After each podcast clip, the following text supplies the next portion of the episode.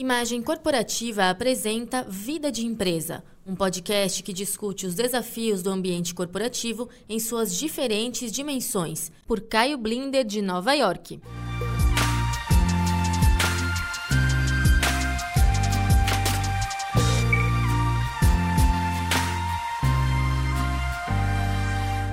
Alô, companhias gostam de escrever sua própria história, a versão oficial companhias têm especial aversão a aspectos mais sórdidos de sua história, como a associação à escravidão ou ao Holocausto.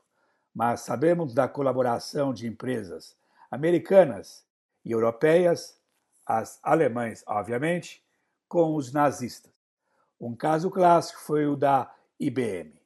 Antes dos computadores, a empresa dominava a tecnologia dos cartões perfurados muito útil para colher dados que sistematizaram e aceleraram o Holocausto. A descoberta da colaboração anos atrás foi um escândalo.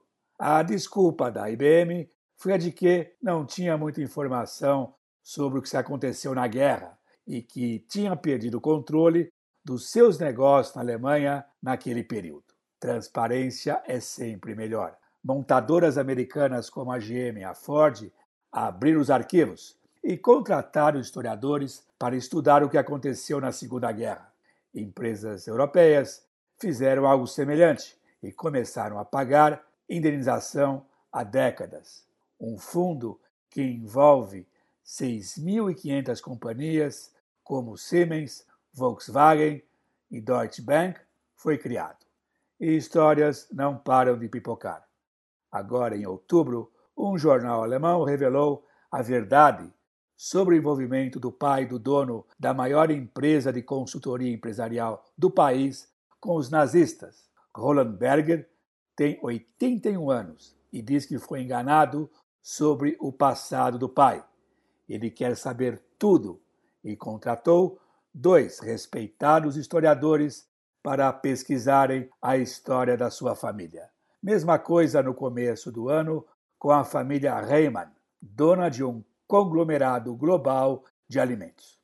Colaboração com nazistas e cumplicidade no Holocausto são crimes hediondos, mas em qualquer escala é sempre bom que empresas fussem o seu baú removendo os dossiês, por mais vexaminosos que sejam. Até a próxima.